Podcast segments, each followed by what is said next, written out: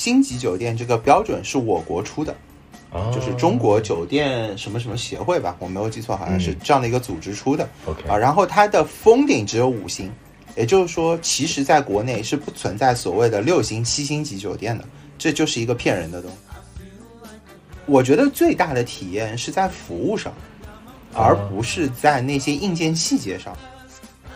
所以我那天就写了一封很长很长的邮件，多长？然后去投诉他。但我记得我写了一个小时吧。我们在里面转悠的时候，他跟我说，现在在那个海滩边的那个人是你们中国的一个明星。然后一般情况下，安曼的配比是一比八到一比十五，就是你一个客人会有八个人到十五个人来服务你。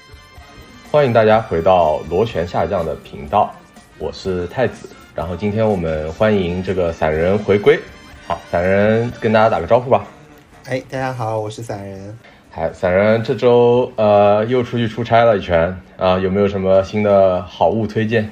呃，对，呃，我其实本来准备了特别多的好物，我要这个种草给你。嗯，但是呢，我刚刚这一刻呢，我改变了主意，对我准备继续给你这个安利 Lululemon。哦哦，好吧。对，嗯，然后昨天呢是他夏季大促的这个时间，他的男士的东西非常的多。比以往我们看到的都要多很多。后我建议你，如果有时间的话呢，可以去一下这个静安嘉里中心的店，或者去一下这个新天地的店，这两家的店的东西都非常非常的多。呃，我我必须要打断你，你这个单品你只能给我推荐一样，我只有两个要求：第一，你现在立刻给我推荐一样，我就是我个人会喜欢的，因为你很了解我嘛。然后第二的话就是，你下一期以及再下一期不能再说任何 lululemon 的事情了，好不好？来。你给我推荐一个单品，OK，呃，至于单品的话，我会给你推荐一下，去买他们家的短裤啊，因为他们家的短裤很舒服，然后这次也很便宜。好的，你你这个会被别人说炫富的。好，我要说我的推荐了，因为最近呃上影节嘛，然后我去看了一些呃比较小众的，然后不太会说你在中国的大荧幕上看到的那些电影，其中有一部呢叫做《黑色石头》，然后它这个。剧呢其实是讲家庭故事的，就是讲说一个家庭里，他一个呃儿子，呃是一个公务员，然后他是全家这个财呃那个财政的一个来源嘛，但是他突然失踪了，于是母亲就去找他，就是这么一个故事。但是它比较神奇的点是，它是一个一部希腊的电影，然后我从中感受到的是，你会体会到，呃，就是大部分中国人从来没有想过的一些事情，就是从一个小国的一个国民的角度，他们会去考虑。问题的角度是什么样子的？呃，就是我觉得大部分中国人都会想的是，我们是可能是全球这个生产力最发达的一个国家，劳动力最发达的一个国家，然后我们这个国家应该是发展壮大，然后往上走的这么一个呃一个态势，大家在心里会有一个大国的这么一个心态。但是我看这部电影，深深的感觉到的就是小国的一个国民他是怎么想的，我们是之前是完全没有接触过的，甚至没有思考过这个问题，然后这个角度让我觉得非常的新奇。好，我就推荐这部电影叫《黑色石头》。OK，OK，有机会有机会我一定会去看一看，因为你说的这个小国的这个心态非常触动到我。嗯，对，就我觉得这是真的是一个非常呃神奇的一个角度，虽然它本身讲的事情完全跟国家可能没关系，对，但是它会给你那种触动。嗯，OK，好，我们回到正题，我们今天要聊酒店，而且是顶奢酒店，对不对？对，是的，我今天把这个话题定成了酒店，然后，因为我们刚刚聊了那个 Lululemon，所以呃，我不得不在开头的时候去 做一下铺垫，就是今天这绝对不是一个炫富或者说是一个炫耀的一个场景，而是说我们切实的去讨论这件事情啊，因为我发现呃，因为我最近出差也非常多嘛，然后出去旅行也非常多。对我发现国内现在的酒店确实有了很大的变化，但同时它的价格也，呃，比我过去去住的时候也贵了非常非常多。嗯啊，所以其实我开始在思考说酒店这个。呃呃，作为旅行当中非常重要的一部分吧，嗯啊，我们到底应该去花多少钱在这件这个这个这个事情上面？然后同时呢，就是我过去也住过非常非常多的酒店，那我现在对于酒店的这个东西的态度是什么样子？OK OK，所以你到底住过多少酒店呢？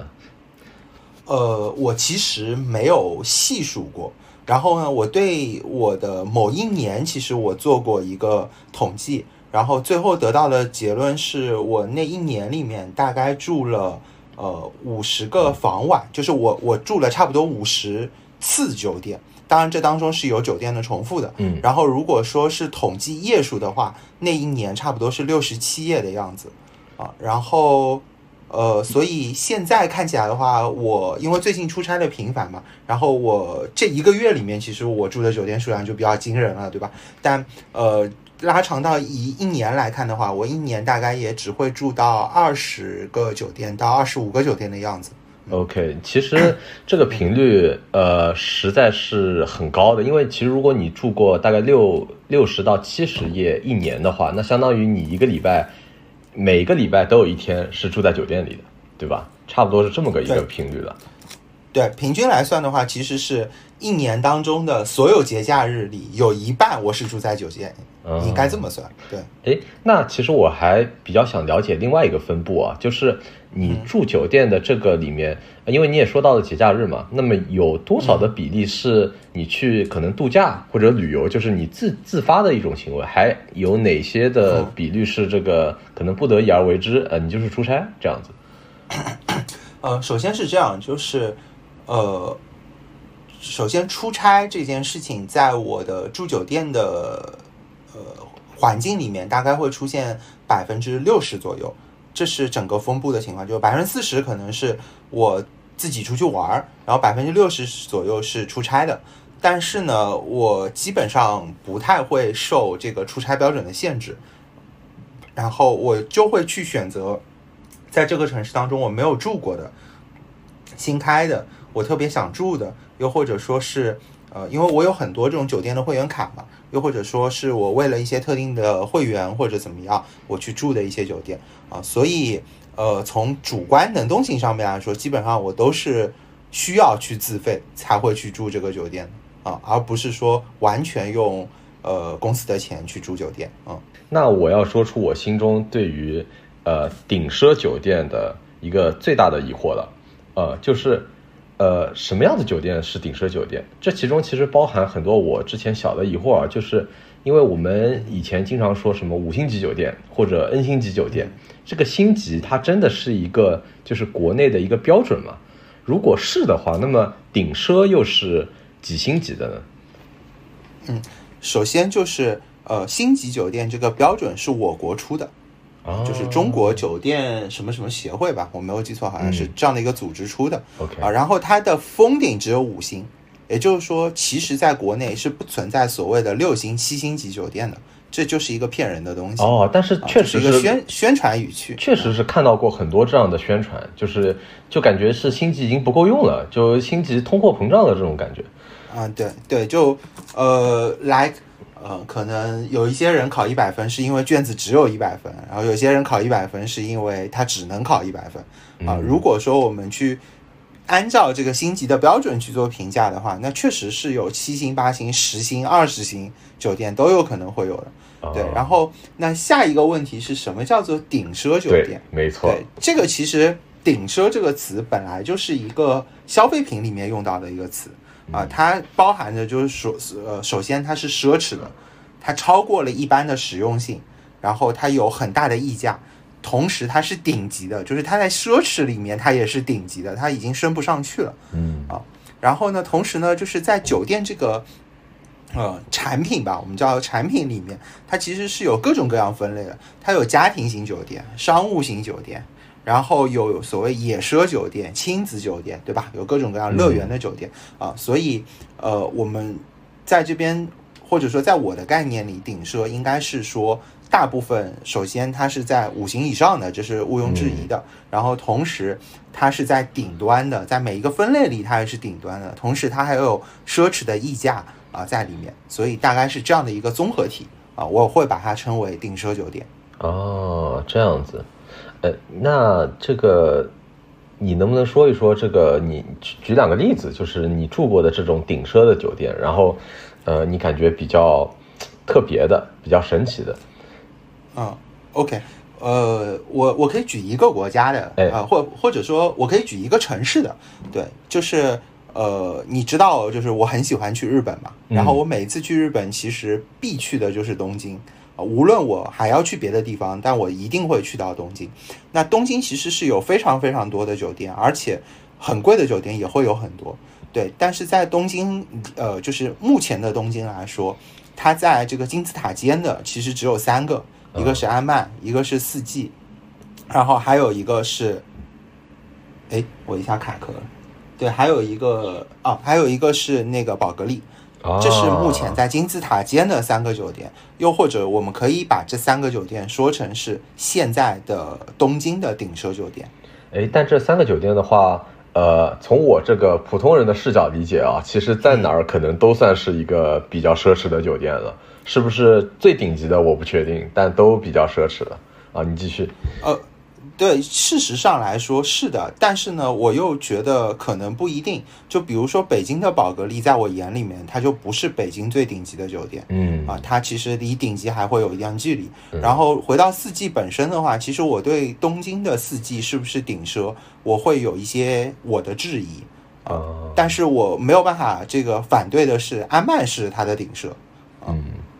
嗯，因为我以前是做建筑嘛，然后安曼的话确实是，呃，我们反正做酒店类项目经常拿出来做案例的，是一个就是说可能在消费者眼中跟在建筑师眼中都是一个顶级的这么一个酒店，这个可能是，呃，我我稍微补充一下的一个点。好，然后，呃。然后你说一下具体的呗，就是比如说你住进去会有这个怎样的感受啊？就是因为我相信你，比如说出差的时候，可能也会住一些比较糟糕的酒店，或者说比较一般的酒店吧，啊，就是住住一晚对付一下就结束了的这种。那么你住到这种顶奢的酒店，它它体验到底有什么，嗯，就是不一样的地方呢？呃，首先就是我可以先说一个外人，就是我跟我老婆在一起的。刚开始的时候，我有带她去北呃东京玩嘛，嗯，然后我们去了东京之后，我就会问她，我说：“那你去东京，你想住在哪？”对，然后我老婆呢，就像绝大多数的女生一样，她说：“啊，我去日本，我就要去住民宿啊。”我想象中的日啊，对对，日本民宿应该是这样的啊，对对对对对对对。那我们那次去的时候，大概去了八天吧，然后我就订了三晚上民宿，那还有五个晚上呢。我订了三个酒店，这是我我平时的作风，就基本上就是一个酒店我不会住超过两个晚上，嗯，基本上就是斩断的。当然现在就有了口罩这件事情之后，我基本上就会固定下来，因为搬来搬去会有一些风险嘛。但是之前的话，我基本上就是两晚上一个酒店，两晚上一个酒店这样去预定的。对，然后我们先去住了一个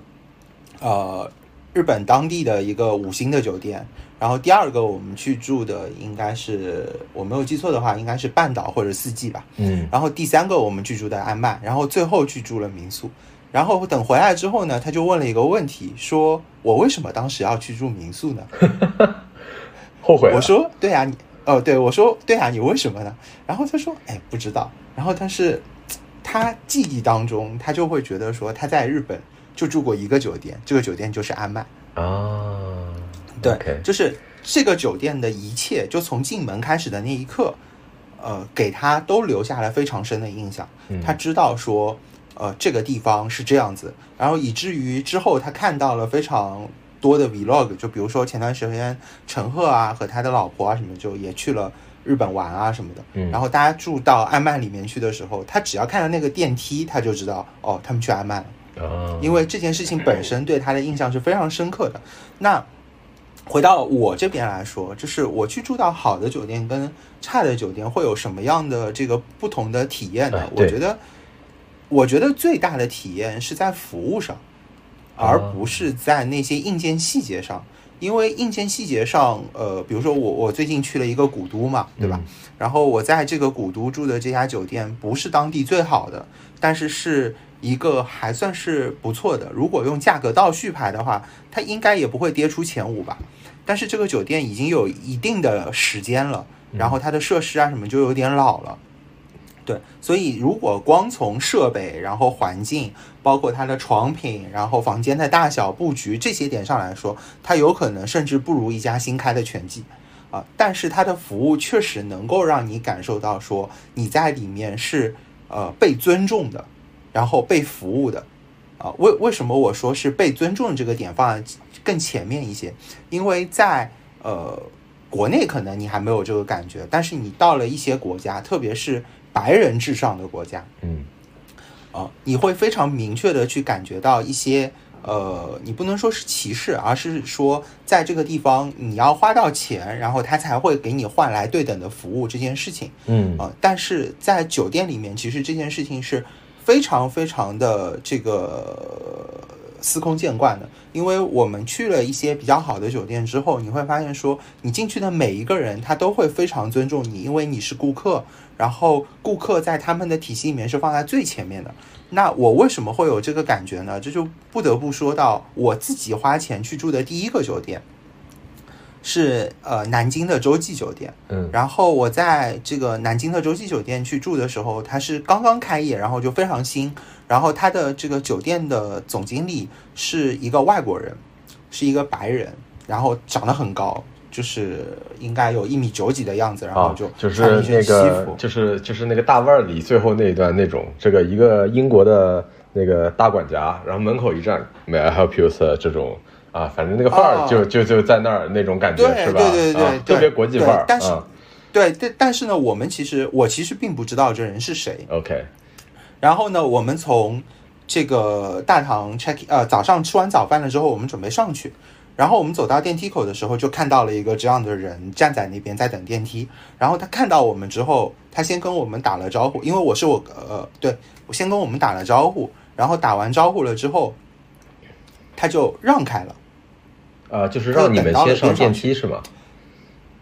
呃，对他让我们先上，就我当时也觉得说他是觉得说我们是客人嘛，所以他会后退一些。嗯，但是当我进去了之后，呃，我问他就是你要不要进来，然后他跟我说不用，因为这是客人坐的电梯，我现在不会坐。啊，对，然后那我当时就觉得说这是一个，嗯，这可能是一个普通的店员吧，对吧？对，对。在在当我这个退房的时候，然后我发现他在那边，然后后面跟着一群人，然后我才意识到他可能是这个酒店里面最大的那个人。哦，OK 啊，因为他在巡，因为刚开业嘛，他在巡视当中的这些东西。对，但这个其实是给了我很大的触动的，因为其实那个酒店也没有特别贵嘛，我当时去住的时候可能也就是八九百的样子，而现在可能贵了。对，但是那个时候其实给了我很大的触动，就觉得说。呃，我在这个里面，即便我当时只是一个呃，这个大学生，刚刚步入社会，呃，没还没有步入社会，就大二大三的样子的一个人，嗯，但是我还是被得到了非常大的尊重，嗯，哎，这个我就要稍微回去一点啊，因为呃，就是确实跟我的想象非常不一样，我以为一定是会说一些呃硬件上面的东西，但是呢，呃。你说的都是这个服务上面，就是或者说呃从尊重的角度这上面去说的，在我的印象里呢，就是这件事情让我感到比较奇妙，因为其实你去住一个酒店，你跟这个酒店的服务人员接触的这个场景，我自己感觉不是特别多，就是你 check in 的时候是吧，然后你把各种身份证件啊给他，跟他沟通一下是不是呃要吸烟房，不要吸烟房等等等等。然后呢，最多最多可能有一个人会带你去你的房间，对吧？然后跟你稍微说呃说一下这个房间怎么样。然后有时候你缺一些东西，比如你缺个牙刷或者缺一些呃用具，然后你打电话给前台，他会告诉你啊，我们会送给你送上来的。或者说你 order 一个 room service 是吧？然后他给你送上来。反正就是接触上来说，其实如果你真的是出去玩的话。就是你的可能一天百分之八十的时间你都在外面去玩的话，你在这个酒店待的时间真的很有限，你跟这酒店接触的人也真的很有限，所以说真的很难想象说是这个服务会让你感觉到值这个价，啊，这个是我觉得非常非常奇妙一点。你有没有一些就是，呃，再说一些例子，就是说这个服务特别特别触动到你的？我我就这这样的话，我其实要回呃回回过去一点来先解释你刚才说到的那些感觉的问题。对。然后首先呢，因为我有很多这个酒店的会员卡，然后白金卡啦、钻石卡啦这种，就等级非常高的卡。所以其实大部分时候，我还没有入住到这个酒店的时候，你刚才说的那些要不要吸烟房啊、要什么楼层啊、什么这些事情，他已经会打电话来跟我沟通了。哎，呃，我先这里要提一下啊，你这个其实在我心中就是炫富的，但是呢，这个不是你的问题，因为在穷人眼中就是可能你干什么都是在炫富，好吧？呃，我只是替没有没有替这个我们普通大众说一下 啊。好，替你叠个甲啊，你继续。我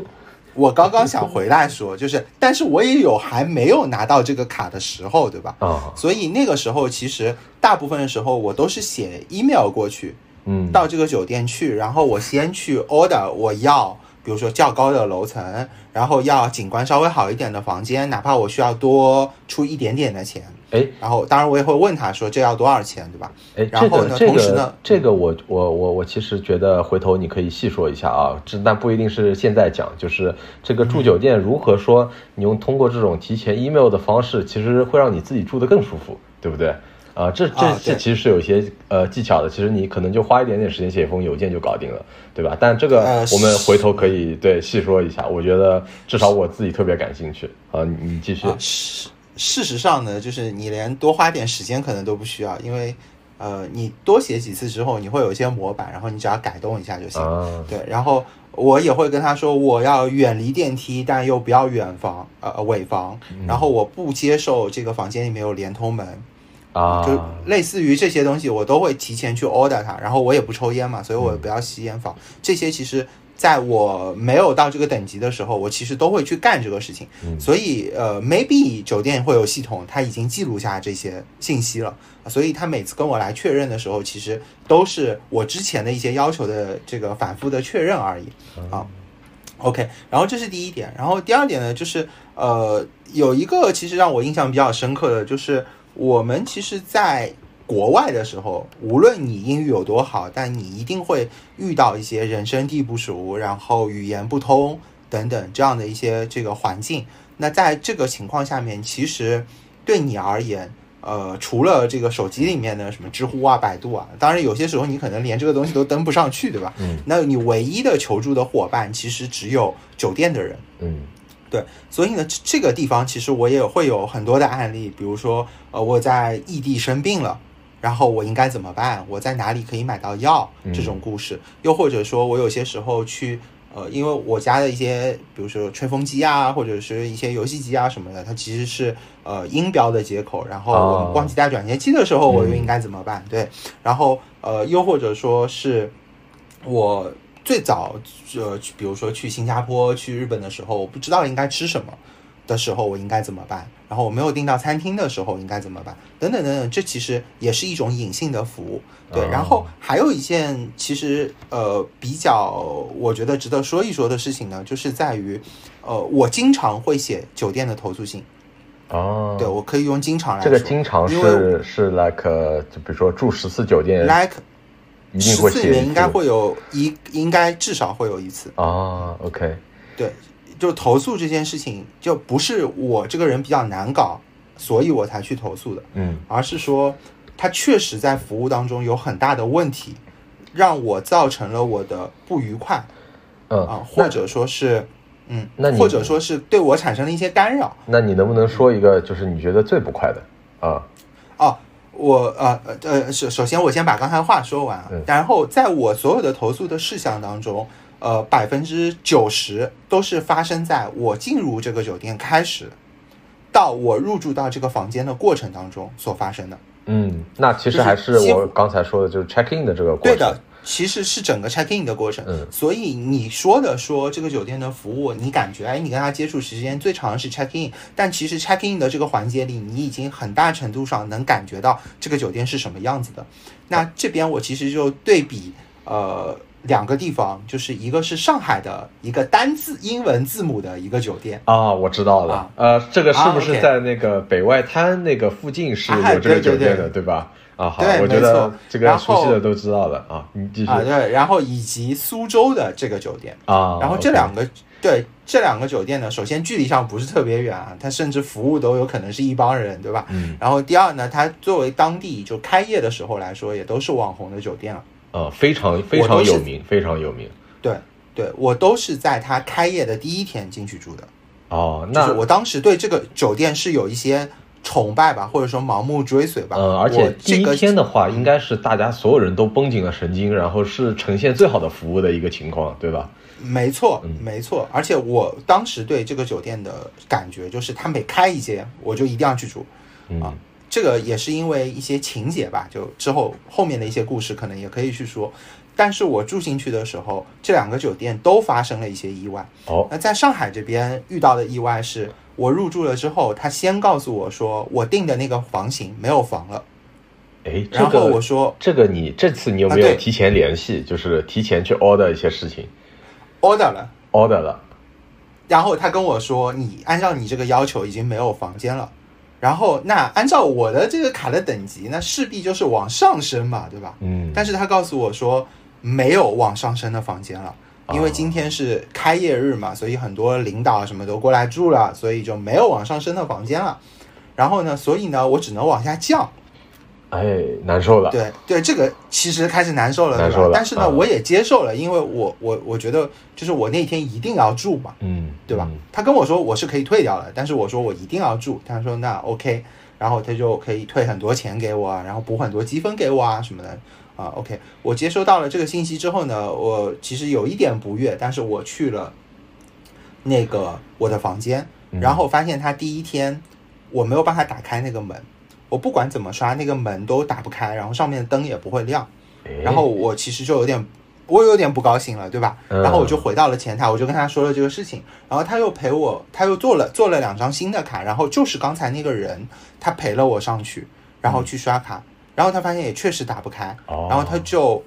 他就第一时间回到了他的那个呃工作岗位上，然后去问了他的 leader，然后从从那一刻开始，他去做了一些沟通，然后他先让我去了就是酒廊，然后去喝饮料什么的，然后他做了一些沟通之后，他又跑回来跟我说，就是确实是他们的问题，因为就是刚开业，所以呃工程质量可能不太好吧，然后有一些门锁可能没有装好，然后不止这一间出现了这个问题，然后针对现在的情况，他们愿意说。呃，我把就是可能本来是领导去住的那种好的房间，我给你去住。哦，那我明白你的点了。对，那我明白你的点了。对，但我同时呢也不需要你去补这个钱，然后我就跟他说不行，我要我要补这个钱的，然后他说这不需要，反正这是我的问题。然后 anyway，反正就是他很好的去处理了这件事情。嗯然后这个过程当中，我虽然在等待他，但大他也没有把我晾在一边，或者说我站在那边听你们在沟通或者怎么样都没有。他其实是做了一个很好的方案，然后来告诉我说这是我现在的处理方式，你觉得合不行不行？你要觉得不行的话啊、又或者怎么样？就是他的处理方式也是 OK 的，然后他沟通的态度也挺好，并且就是最后提供给你的这个方案，其实你也可以接受。但我猜测，以我对你的了解，可能就是这整个过程，包括之前他跟你说不能往上升这件事情，呃，触犯到你了。对，但无论怎么说，就是这一整个环节还是呃解决了我当时的一些困难嘛。然后我就去入住了，然后包括之后发生的，就是整个入住过程其实还算可以的，因为我也是上海人嘛，我其实也不需要跑出去啊什么，我只是单纯的觉得我开业这一天我一定要住在这个酒店里面。嗯啊啊，OK 然后这个是上海的，那同时去看到苏州，苏州我不是在开业第一天去住的，因为它开业的时候正好快临近我生日了，所以我是生日当天去住的。哦那，对我来说，这这一天其实更有纪念价值，对吧？呃，这种生日的话，我问一下啊，因为呃，这个我嗯没有住过顶奢酒店、啊，就这种生日这种特殊的日子，他们是不是会做一些特殊的表示？一般来说，啊，那肯定是会做特殊表示，哦如果他知道的话。哦，对，对，那我们就说到了苏州，然后到了苏州之后呢，首先他没有做任何的表示。哦，啊，对我先先打一个脸，就是大绝大多数情况下他其实都会表示，但他没有做表示。那我们先先来说一说，就简单的说一下，就是你曾经受到过是怎样的表示，在生日啊，或者是这种呃特殊的日子啊、对我我在杭州的一个网红酒店嘛，嗯算是就是非常网红的酒店里面，呃，去住的时候，我本来住在了我订的是一个豪华大床这种房间，嗯然后他帮我直接升到了总套。总总统套房吗？对的，就是那种有有一个非常非常非常大的厅，就是我记得我当时录了一个视频吧，我从里面走完要花四分多钟啊。哦，走完要花要花四分多钟，就是每天早上从那个这个几公里宽的这个床上起来是吧？然后再走一圈，就是就是我我这么形，我我这我这么我这么形容吧，就是我早上起床了之后，我拉开窗帘，然后应该是一个折角的，呃，这样这样的一个。这样一个圆弧形的玻璃，嗯，然后外面是钱塘江，哇哦，外面是钱塘江，哇。啊对，然后是顶顶楼，然后呢，呃，我走出去之后去，呃，就是房间的卫生间，然后这个你的浴缸的边上也是这样的玻璃，然后因为你在顶楼嘛，所以也没有人看得到你，对吧？嗯，对，就 anyway，反正就是你你的这这一切就是都安排的比较好，一览众山小。啊啊！一览众山，拉满了，拉这体验感确实拉满了啊！对，同时同时他还给了你呃这个一顿这个晚饭，然后是在你的厅里面吃的，就不是在餐厅里吃的哦。哇，对，这当然也跟我对，这当然给也也跟我的卡有关系了，就也不是说是哎，你这儿又每个人去写都行。我以以后以后就是我我我我以后我一定要做成一个这样的效果，就是你一旦炫富，我就 滴一下这样子。啊，我就不用再说你在炫富这件事情。不，我我其实非常担心，就是接下来每一个人都会去选择我生日的时候去住某一个酒店，然后跟他说今天是我生日，你为什么不是这样 服务我的？对我其实挺担心发生这种效果。然后他拿出播客给别人看，呃，给别人听是吧？啊，对对对，你看当时他是这么说的，对对对，然后然后他就说啊，他吹牛，他不是这样的啊，对。OK，好，然后苏州的那个呃某字母酒店说，对啊，对他没有任何表示，首先他没有做到这个，对，然后第二呢，就是我们当时去住的时候，他说他已经现在就没有房间空出来了。呃，这也很就是没有，不是说升升舱或者降舱，是完全没有什么都没有，就完全没有空着的房间了。对，然后呢，他跟我说你只能等一会儿。那我说 OK，那我我我等一会儿吧。然后我说那我在哪里等呢？他说哦，那我们边上就是商场，你可以去逛一逛。啊，它边上的商场是那个呃苏州中心吗？还是我好像记得是是吧？苏州中是一个比较苏州比较大的一个一个一个商场了。对，嗯，对对，他跟我说哦你。边上就是个商场，你可以去逛一逛。嗯，哇哦！我说啊，我说，所以你们也没有地方给我坐，对吧？就是也没有酒廊，是吧？就是也没有上海的那个，嗯嗯。你你听你听我说完，就是我其实已经递了一个话给他了，对吧？我说啊，所以你其实也没有地方给我坐，对吧？然后他说哦，你也可以去我们的酒廊坐一坐，对。然后那边也也会有一些饮品啊什么的，不过价格比较贵。哇哦，这个对，然后难受。对，然后我这是我第二次难受。然后他说：“哦，现在也呃，他他不是这么说的。他说现在也有下午茶什么的。然后但是他说，呃，现在我们刚刚开业，然后跟某个品牌做了一个合作，然后价格会比平时贵一些。他应该是这么说的，对。但但无论怎么说，就这个话其实非常的刺耳，对吧？对对对，就是那种侮辱性极强的那一种话啊！对对对对，就显得你很不开心。然后呢，我其实当时已经有一些不高兴了。然后呢，我就跟他说说。OK，但是因为上海到苏州嘛就很近嘛，我也没有带行李箱啊什么的，我其实就背了一个双肩包。嗯，呃，但是呢，我的这个包呢也也也不是一个就是普通的书包，它也是有一个品牌的，对，对，它也也是一个品牌的。嗯，然后呢，我就跟他说我包很重，然后我说那我先放在你这儿吧。啊，然后呢，他就可说可以，然后他就呃让礼宾部的人过来，然后拿着我的包过去。然后我看到他直接把我的包扔在地板上啊，地板上吗？对，因为哇，那个一般里边不不都会有个门吗？对，一般都会。其实你并对你并不知道里面是什么什么样子，他帮你放在哪里的，对吧？但那一天因为里面都放满了行李，他就直接扔在了他背后的地板上。哦，好。对，但我的那个我的那个书包呢，它是一个皮的。嗯，啊。对，所以那一刻我其实又非常的不开心，难受成最后呢，已经，嗯啊，对对，我已经就我可以用我已经有一些愤怒来形容了。OK，对，但是呢，我也没有发作，然后我就跟他说，我的包是皮的，这样很容易踩坏，你给我放在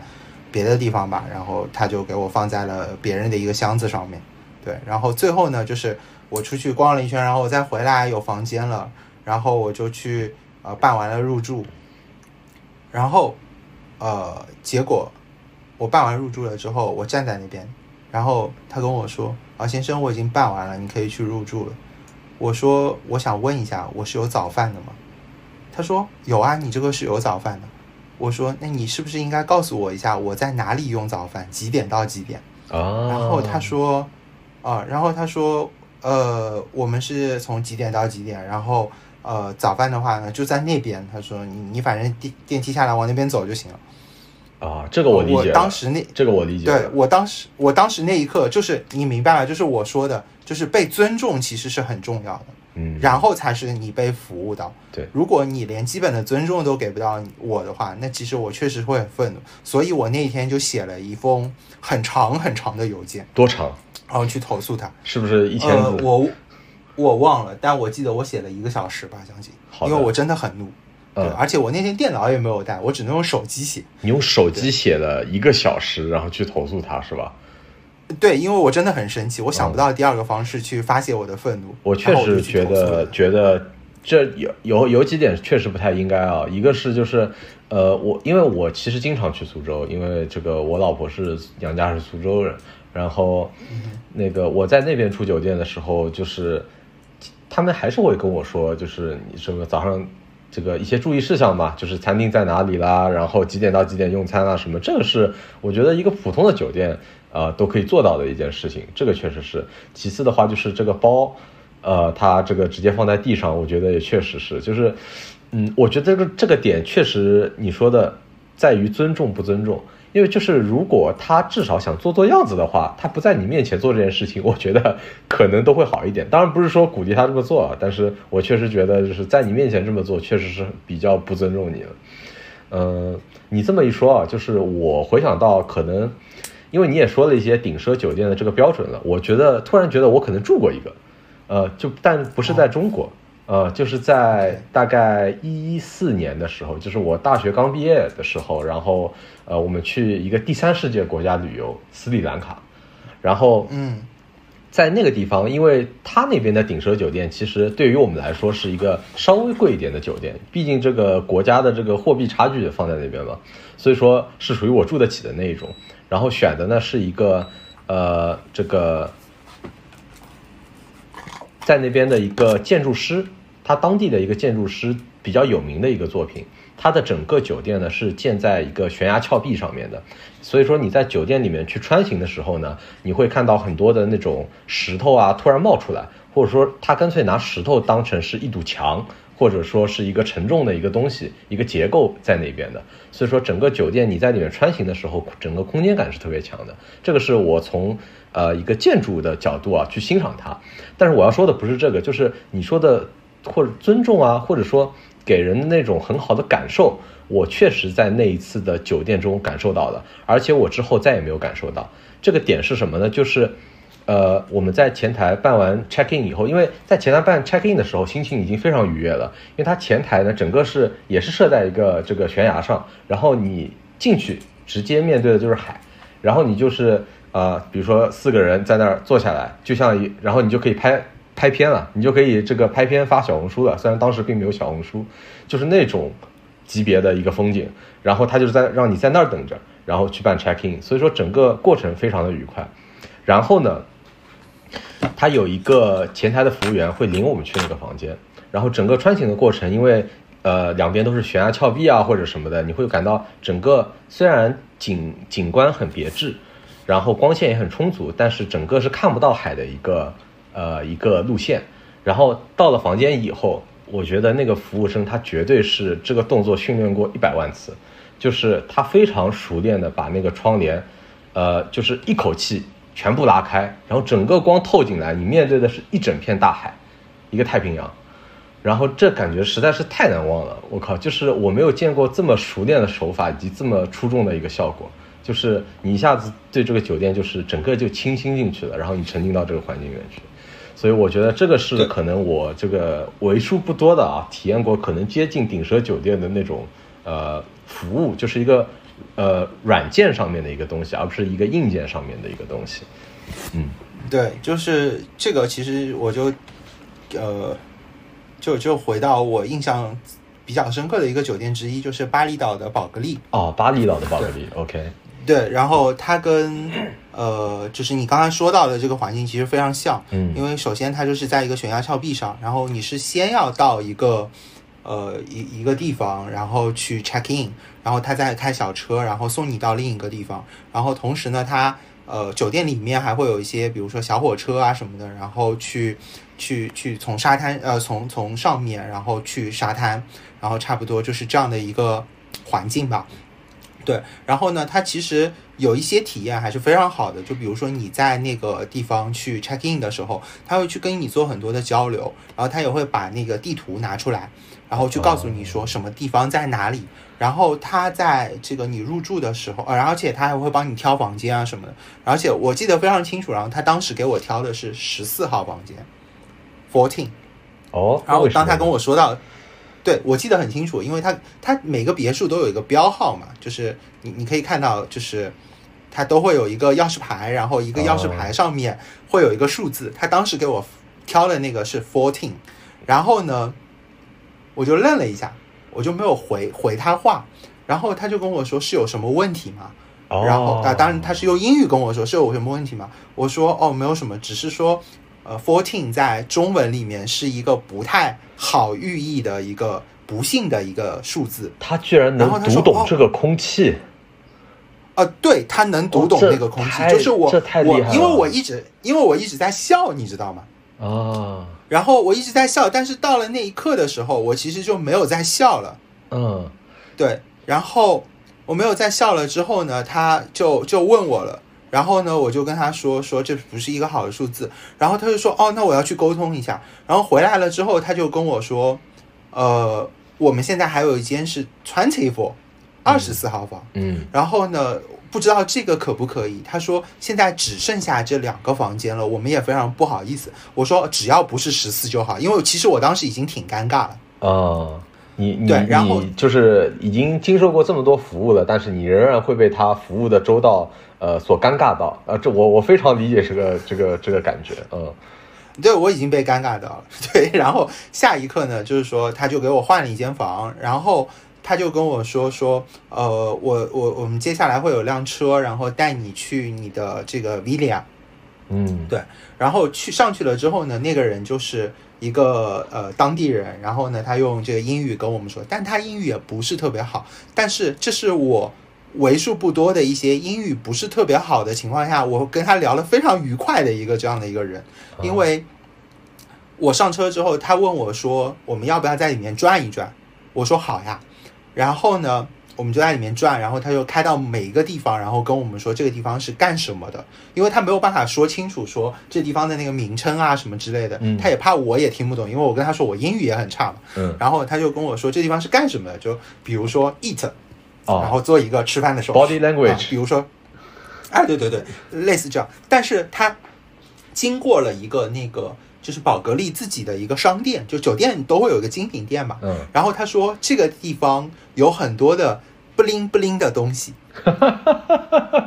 你知道吗？就那一刻，就是大家都在笑，就是就是这个车上面，就是包括周围车上的所有人，包括走在路上的所有人，全部都在笑，就是大家都觉得很愉快。而且我因为就是这个穿行的过程是我为数不多可以在宝格丽里面去完整去转一转的过程嘛，因为它走其实因为它是个坡，还挺累的。对，然后呢，我就还记拍了一个 vlog，然后我我我就觉得啊，真的非常非常的快乐。对，然后接下来呢，就是我们在里面转悠的时候，他跟我说，现在在那个海滩边的那个人是你们中国的一个明星。哦，我说，诶，呃，真的吗？我说是一个中国的明星吗？他说对。然后呢，他说你要不要去看一看？我说好呀。然后我们就走过去去看了。然后我还拍了一个小视频，因为我就我就想就不要去去下面去合影啊什么的。对。然后那个人是赵薇。哦，啊、对哦，但是呢，我我就是我没有怎么说呢，就是如果他不说，我也不知道这个人在这里，对吧？嗯，但是，他就是他就是他就是他就是试图用一切来这个拉近跟你之间的距离，哎然后所以来你肉眼这个就是确认过，确实是赵薇是吗？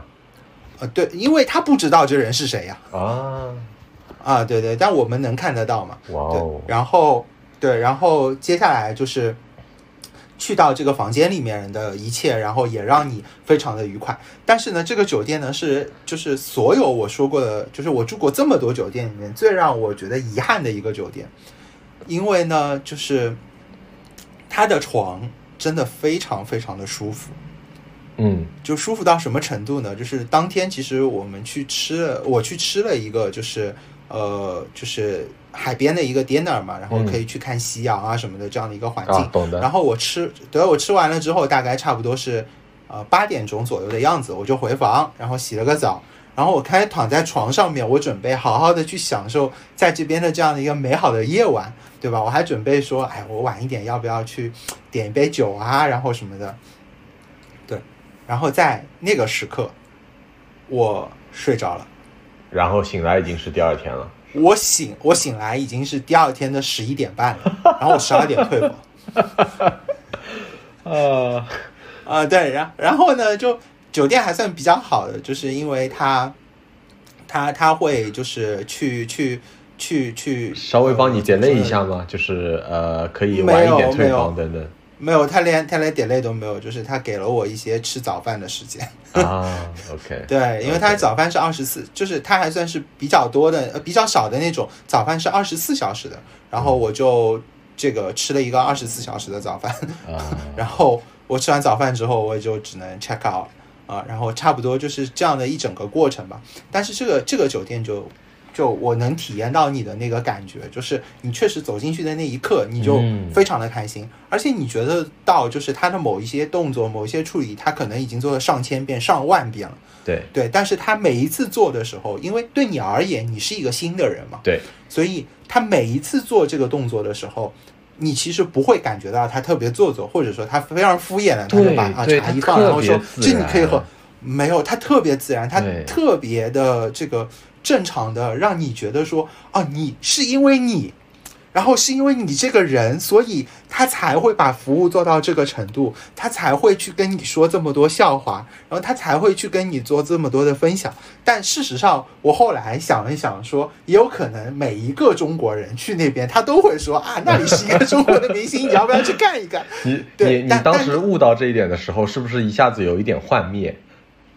没有没有没有没有这就是很很多年以后我才会有这种感觉你知道吗？对对，但但那个时候我就觉得我是那个幸运儿，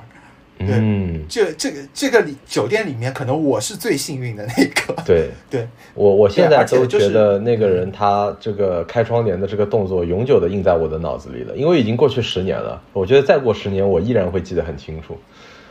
嗯嗯嗯，对，就是那个真的是让我印象非常深刻，非常非常深刻的一个。然后还有就是呃，比如说安曼系的一些酒店，然后你也能感觉得到国内跟国外的这个区别。然后就是在一些这些我所说的，就是很小的细节上面。哦啊，你你可以说他们为了这些细节花了很多的时间、很多的心思，嗯因为我其实也会有一些做酒店的朋友，就是他们是酒店的呃集团里的员工，然后或者是一些开业总或者是酒店总经理等等，这些人都会有，然后我会跟他们去讨论。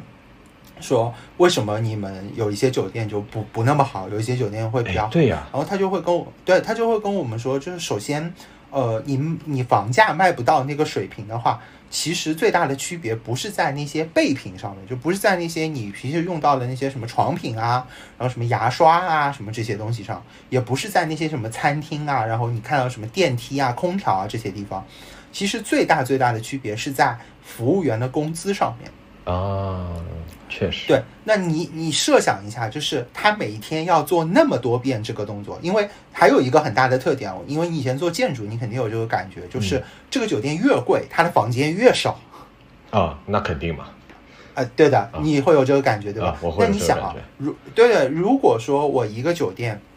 我的房间又很贵，然后我一个服务员我能服务到的房间其实数量就很少，对吧？嗯我们以前有有做过这样类似的统计，就是为什么说酒店会有什么快捷酒店，然后什么五星酒店、商务酒店或者顶奢酒店，它其实跟每一间房间或者每个客人他去服务员跟你服务的配比之间是有关系的。哎，然后一般情况下，安曼的配比是一比八到一比十五，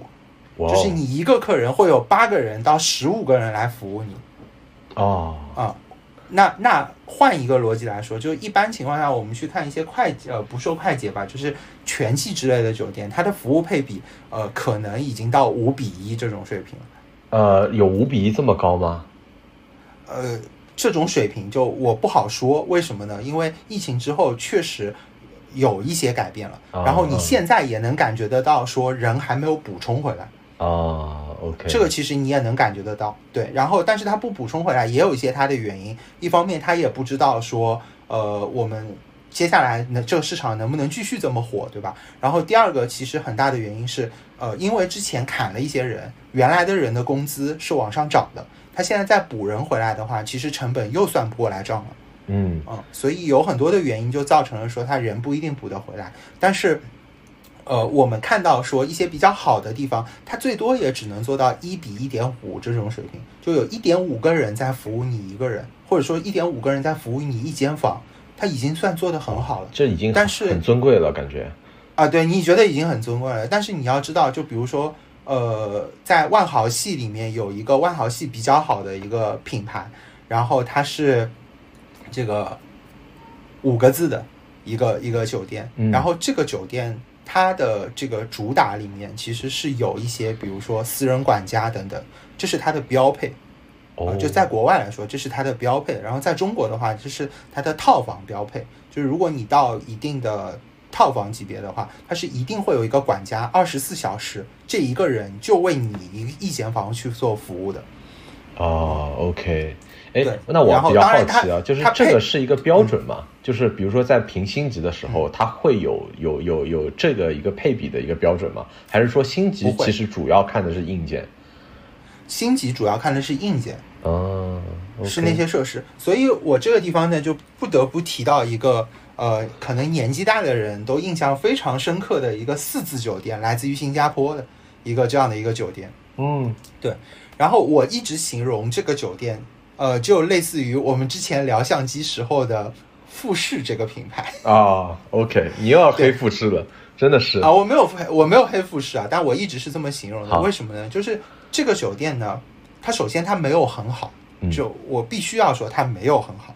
但是呢，它是最早进入中国的呃几个酒店中间的一个，嗯。然后呢，它建立出了一套标准，就比如说我进这个酒店就一定会有一张大大的软软的地毯，一定会有很多大理石的饰面，会有水晶的吊灯，会有金金泛金光的东西，啊，然后我一定会有一点香薰的味道，嗯，然后这一些东西是被写入到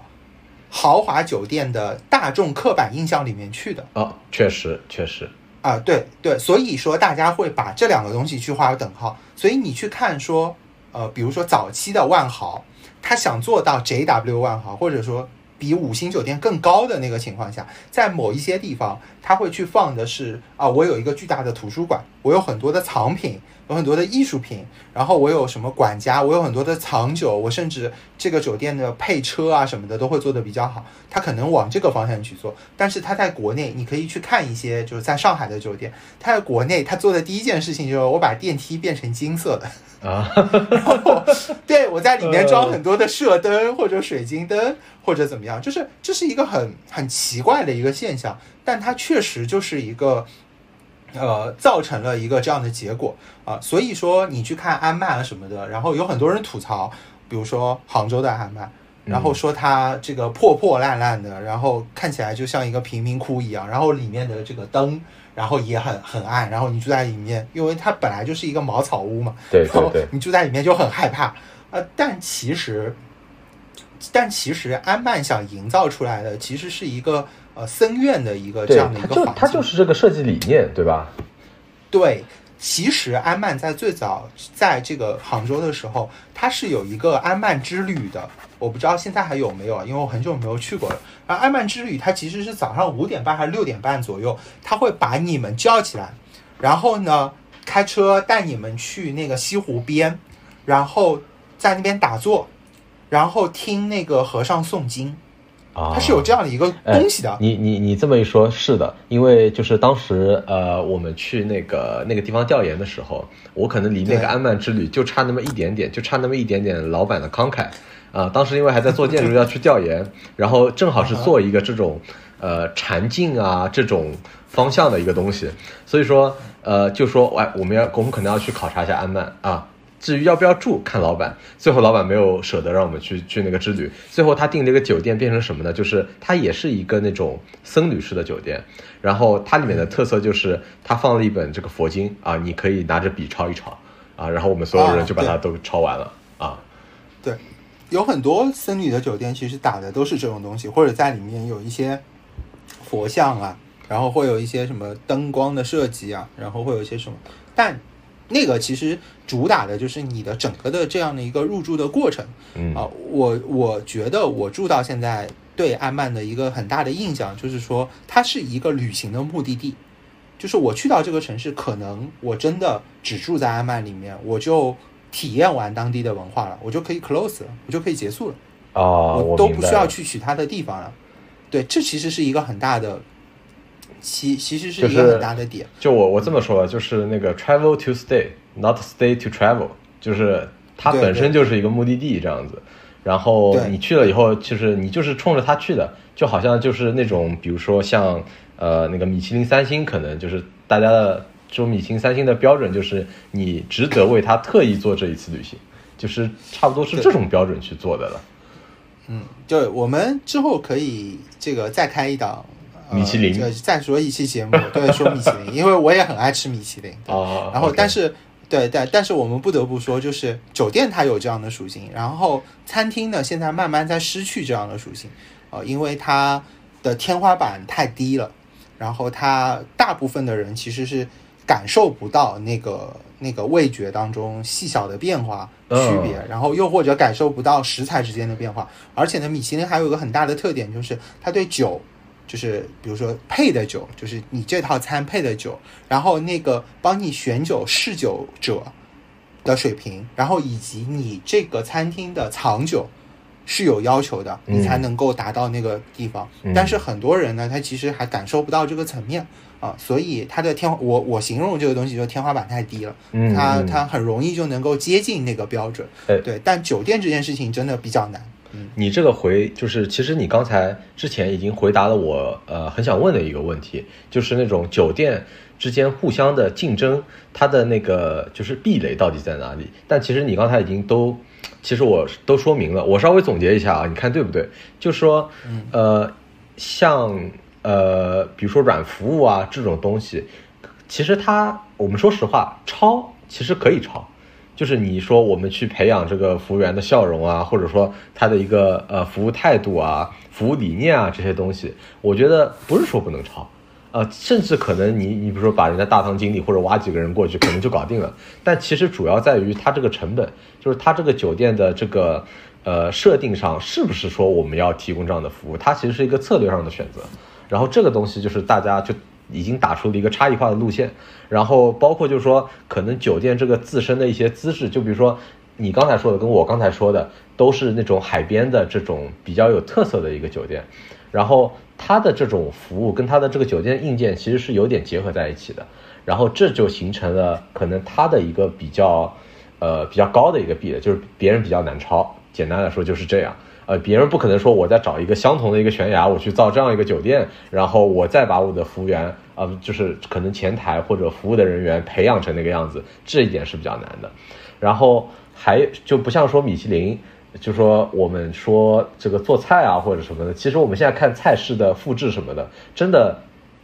特别特别多，就好像一道菜，比如说在全世界的某一个角落出现，然后。呃，你就会看着它慢慢的发酵，以某一定的速度，然后可能在世界的另外一个角落延时可能一个月两个月，然后它就会出现这道菜，出现这个餐厅啊，最后价格被打下来或者等等的。包括现在可能 B 站很多的 UP 主，他们主打的就是一个我要去复刻米其林三星的某一些非常非常难做的菜，但他们基本上也都是非常成功的可以复刻出来。然后这个甚至让我想到了之前看的一个一部电影吧，我不知道你有没有。听说过是一部，呃，略带一点恐怖的，但是它是去嘲讽米其林三星这种餐厅的，呃，评选以及这个，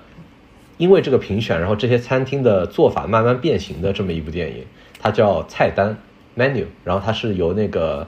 呃，就是《辛德勒名单》那个里面演德国军官的那个那位同事啊，就是伏地魔，伏地魔那个演员，他他去主演的。嗯呃，这个这部电影还是挺有意思的。我觉得下次如果我们说米其林的话，我推荐你说之前去看一看。嗯嗯，我你你说到这个的话，第一个其实我觉得我还比较认同的，因为呃，其实有很多抄的。我说一个很经典的案例吧，就是呃，你会看到现在有很多的酒店都是坐船进去，对吧？哎，这坐船进去已经仿佛是一个有水系的酒店的标配了。啊对，我们往前去回溯一下，坐船这件事进去这件事情的，呃，我知道的开端是来自于京都的红西诺亚。哦，那个非常非常有名，那个啊对对对特别特别有名，我啊，对对，京都的红西诺亚最早是这个地方，嗯然后呢，回到国内第一个去做这件事情的，呃，当然有很多人都说那个是第一个，但是我印象里面，我记忆当中最早我看到的是这个西湖四季，西子湖四季，嗯。对，这个是我印象当中国内最早做的，然后后来就有了很多很多的这个追随者，然后觉得说这件事情是可以增加我的酒店溢价的，对，然后包括我去武夷山住的某酒店也是这个样子的，但已经是武夷山当地最好的了。然后说，呃，我们套房的话可以坐船进去，然后事实上就是，呃，首先你完全不必坐船进去。因为它是一个人造水系，然后你走路的话五分钟就到了，你坐船的话上上下下十五分钟你都到不了 啊。对，呃对，这是第一。然后第二呢，就是但是行李是放在车上给你开过去的，然哦后，你们几个人上了船，穿件救生衣，像个傻子一样这样进去，反正就就很刻意，反正对他其实就很刻意嘛，因为西湖四季给你去做这个过程的原因，是因为他告诉你说，我到了湖这个地方，然后你们现在要去你们的地方了，所以他要经过这样一个流程，告诉你说你已经避世了，你已经到湖湖中去了。嗯，他他要告诉你有这样的一个流程，就是然他的这个嗯这个这个过程跟他的之后的可能体验是接上的，然后跟他整个理念是契合的。对对是契合的嗯。然后呢，这个红西诺亚呢，因为它是一个在地的这样的一个地方，然后首先就是你不坐船进去你是到不了的。啊，或者说它设置成了你不坐船进去你是到不了，就像富士山的红西诺亚，你是一定得坐这个呃一辆吉普车，你才能去这个酒店的。嗯然后啊、呃当然就有很多是这样的。然后这是第一个，然后第二个呢，就是呃，你做这个湖的这样的一个过程，你是看枫叶，我我个人觉得啊，是看红叶，呃。比较好的一个这个景观点之一了，就是这条湖。啊，所以呢，他造了这样的一个事，所以我觉得这个流程是我觉得 OK 的，是我我觉得我认同，我非常认同他去做了这样的一件事情。但是你说武夷山的某酒店他去做这件事情，我是完全没有什么感觉的，而且他这个水系啊，号称。号称花了两千万去做这个东西，但是你除了坐在船里面，你在任意一个地方去看这个水系边上吧，都是一个停车场。就除了你在水下面，因为你这个视角你看不到，嗯，除此之外，你全看到的是这地方就是个停车场，边上就是个停车场，它完全也没有这种避世感，或者说你进入到什么地方这个感觉啊都没有，完全没有啊，这沉浸感很差，非常差。对，所以我觉得这这非常差。对，然后呢，第二个你说的这个东西呢，我觉得也是的，就是首当其冲啊，我们不得不说，呃，酒店的选址是非常重要的。对，啊，因为它如果做不到这个选址的话呢，它其实会有很多很多的问题。但是这里呢，我其实就特别佩服红西诺亚这个酒店。嗯对，这也是我在日本非常推荐大家去住的，就是无论你这个呃这个去过日本多少次，如果说你的预算能够允许，或者说你已经去了很多次，你对这个地方有一些疲劳了啊，然后你这个可以把红西诺亚的酒店之旅当做你的这次住入住的一次目的，因为它真的是非常非常的呃，怎么说呢？去打造了整个的入住的过程。啊，或者说住宿的过程，然后富士山的红西诺亚，首先它的景观就比较好，然后它是在这个富士山边的，然后你可以去做一些东西，然后同时的话，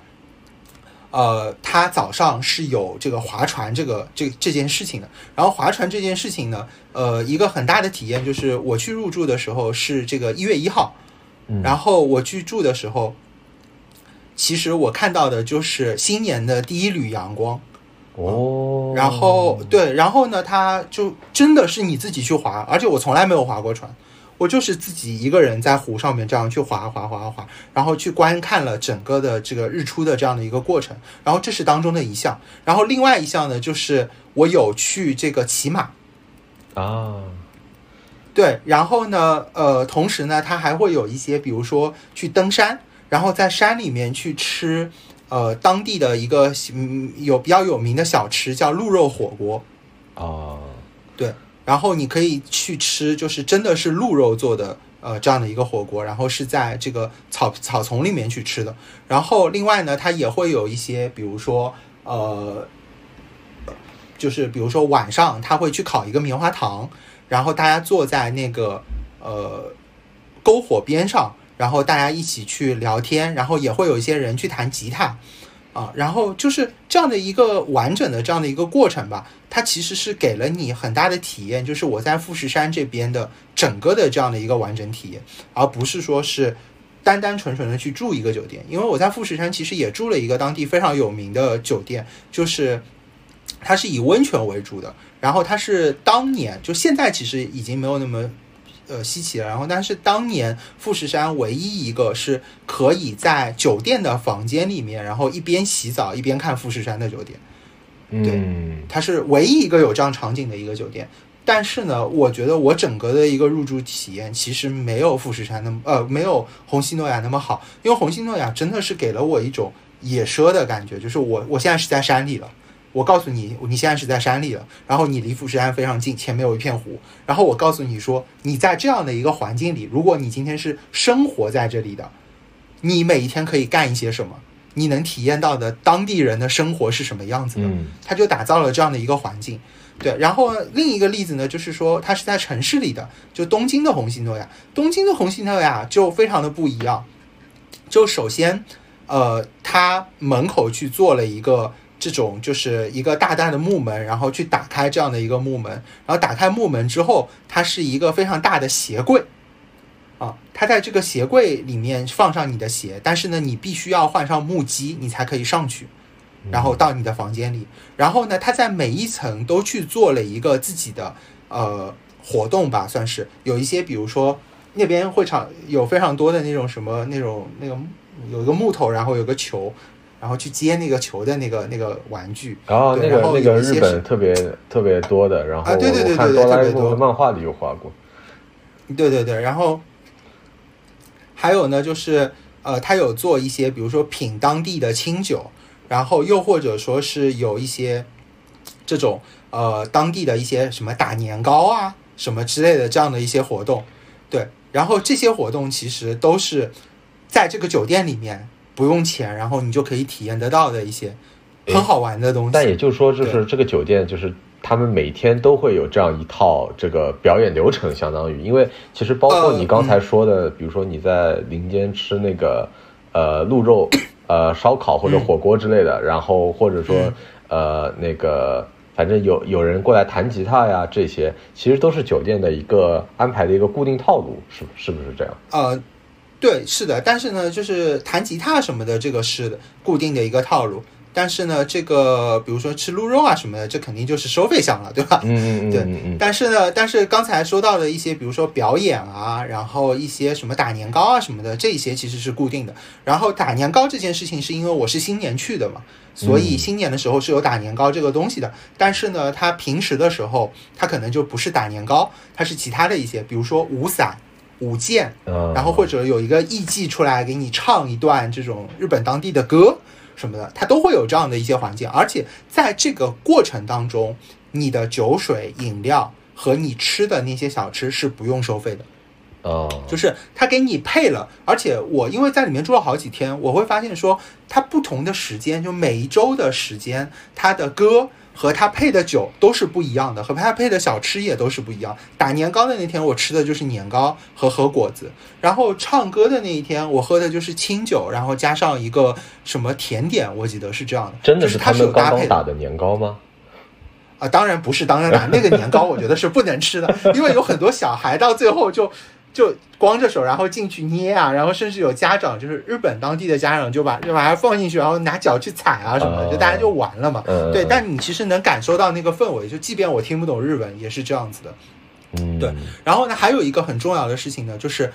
呃，他在因为日本非常有名的是这个呃泡温泉嘛，他在酒店的顶楼做了一个温泉，露天的。哦，你这个看到很厉害，很厉害。对，你可以一边泡的时候一边拍完星空。然后这个，呃，首先就是这个温泉它是硫磺水，它不是假的温泉，就是我们国内很多热水，它是真的有硫磺味的，而且是黄的。嗯嗯，对。然后呢，这个呃温泉它是从一千五百米以下挖上来的，而且据说那根管道有十几公里长，所以它是从很远的地方引过来的这样的一泉水，就是为了让你能在酒店里面去泡温泉。去体验风吕这个东西，因为这是日本当地最纯正的文化，我要让你感受到这个文化。就是，然后泡温泉这这个东西是每个房间它都有这么一个一个一个泡温泉的一个单独的一个池子吗？不是的，它是只有十七楼的楼顶有这样的一个泉子，就是类似于一个公共浴池这样的一个环境吧。对，但然后也很小，也不是很大的那种浴池，它只有一个池子。然后你可以一边泡着一边看星空，然后你而且你能听得到外面的一些呃嘈杂的声音，对你能够感觉得到，就是你这一刻在城市里，但是你可以去体享受就是这片刻的宁静，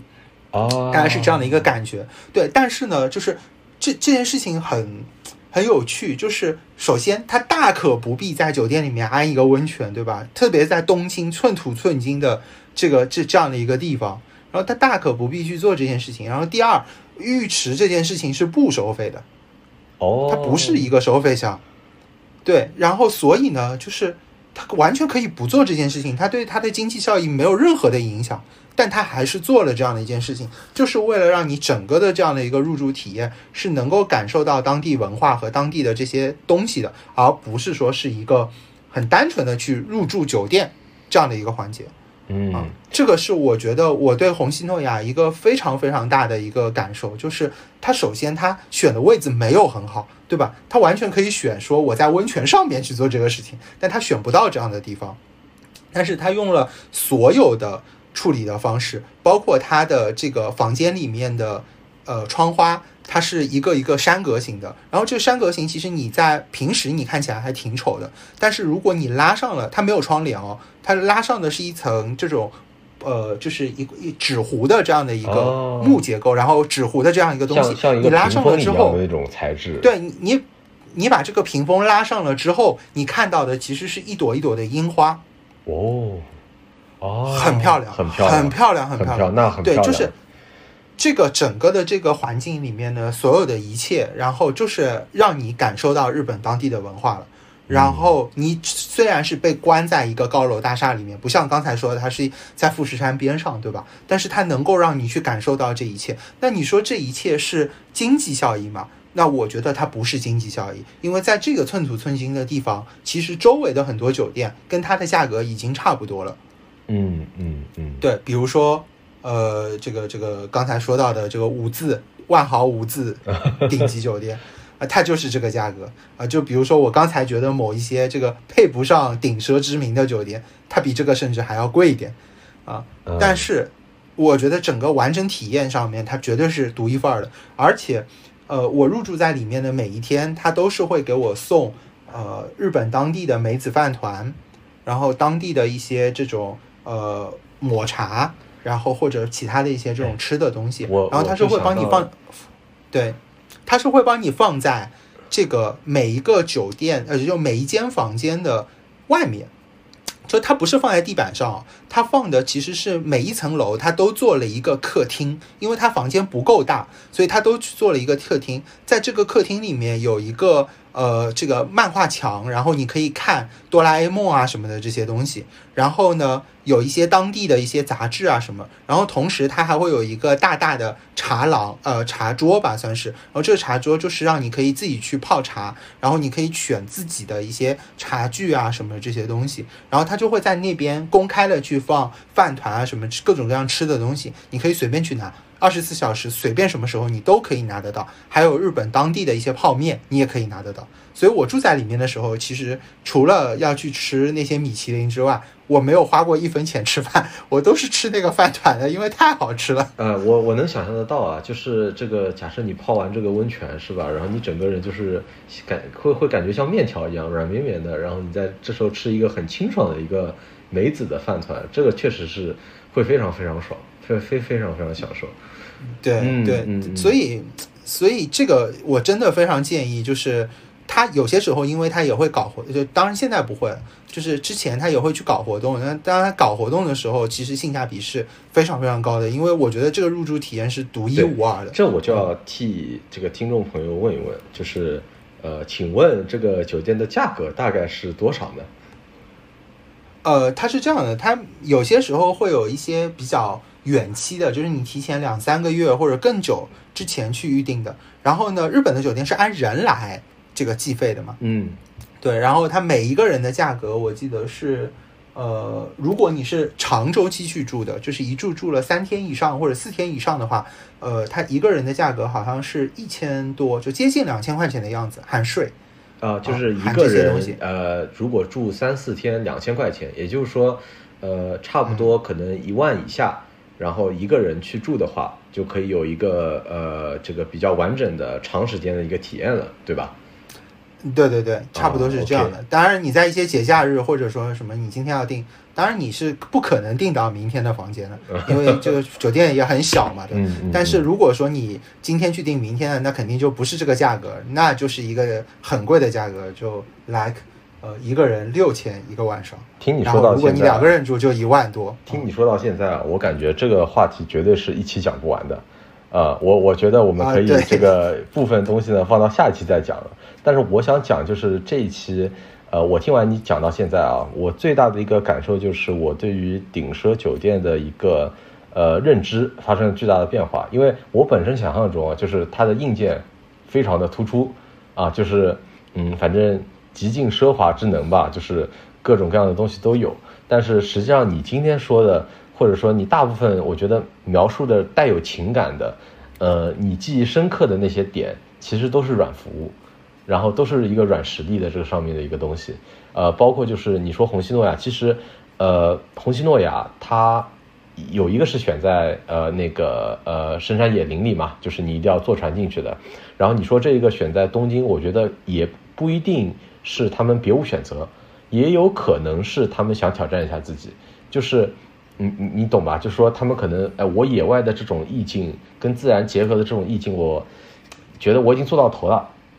我想做一个城市当中的这么一个呃那个旅居地，然后就是我的一个终点，我的一个休憩站，然后我又想结合说让你体会到城市当中的这种喧嚣，然后这种喧嚣里面的这种静，反而能让你更加的平静下来。我觉得就是我从建筑师的一个可能他们讲阐述的一个角度啊，可能有可能有这种意图在里面，但是他们的整个酒店制作的一个内核又是，呃，觉得是一脉相承的，就说它是要跟它周边的这个环境有极强的呼应，然后它要从它的服务，它整个的一个体验都要跟它周边的一个东西去结合。我觉得这个确实是非常转变我的一个观念的，啊、我之前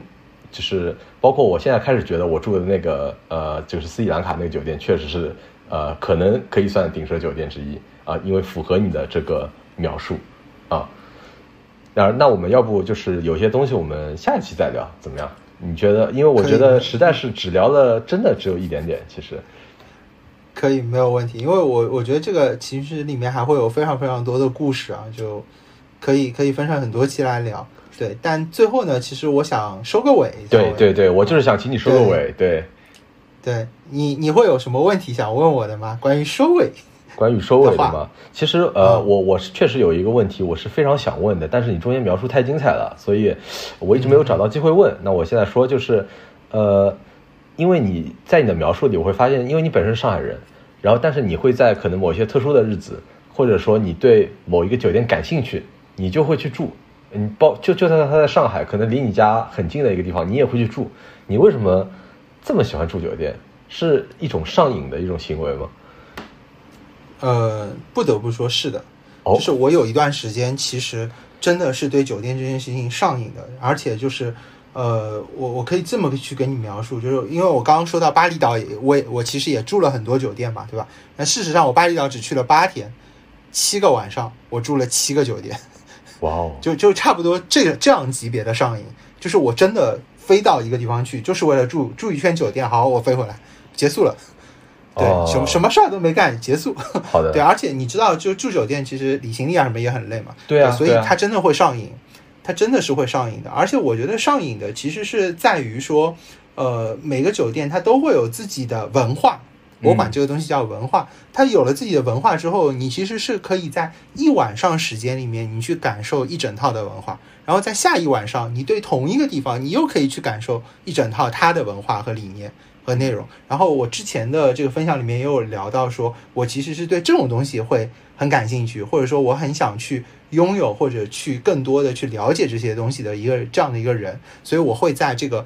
呃圈子里面就不停的这个重复往复，即便是一个酒店品牌，它在不同的城市，我也会不停的去住去住，但是呢，就因为嗯口罩这件事情之后，我其实把这个瘾就戒了。啊，你这是不得不戒，就是属于戒断的那一种了。啊，对对，就强行戒断了，也就等于我每一年去住的这个频率啊什么就降到非常低，就只有某一些节假日的时候我才会去住一住，然后就是为了出去玩，然后所以我住一住，或者就是为了啊不想在家里面住了就去住两天或者怎么样，类似于这样。对，但是为什么我们今天要聊这个话题，而且前面名字叫做这钱花不花？对，因为最近我不是在创业嘛，嗯，然后同时呢，我又哦，你准备做酒店？No No No No No，我不想住酒店，这个东西成本太高了。对，对，因为我在做这个事情的时候，就必然就面临着说，我去每一个地方，我到底要住什么样的酒店？你你要跟你的影作作战了。呃，我要开始跟我的影作战，作战。而且呢，就就在于说，呃，我们创业还会有很多的伙伴，然后会有很多的这个呃各种各样的因素吧，然后去决定说我到底要花多少钱在住酒店这件事情上面。嗯，对，理解。然后为什么我们今天要讨论这个？是因为呃，我在短暂的这一个月里面，其实。我去了好呃四个地方，三三个地方吧，然后加上呃马上要去的这个地方，我大概去了四个地方。然后我这四个地方的这个对于酒店的花销上面是呈直线上升的。对，懂了，憋不住了。对，第一我发现我憋不住了，然后然后第二呢，也有一个很大的原因，就是我们刚刚在聊天的过程中，我分享到了这个观点，就是说疫情之后，它确实服务下降的很严重。而且就是人员上也减配的很严重，所以其实你到很多就是你可能原本觉得它是，呃某一个档次，就跟万豪同一个档次的某一个三字品牌，对，你觉得它是这个档次的五星级酒店，它应该不会特别差，但是你去住了，你发现说它的水平现在也不行了，你只能再往好一点的去找，而且这个不行是很糟糕，就是我我可以分享一下，就是我去住了一间。这样的酒店，然后它的呃墙皮啊什么都开始脱落了，但它是个五星酒店。但那这个确实是比较严重的感觉。对，所以所以今天的这个话题最后的结尾就是太子，如果你端午的时候要出去玩的话，建议你在酒店上花的钱稍微多一些。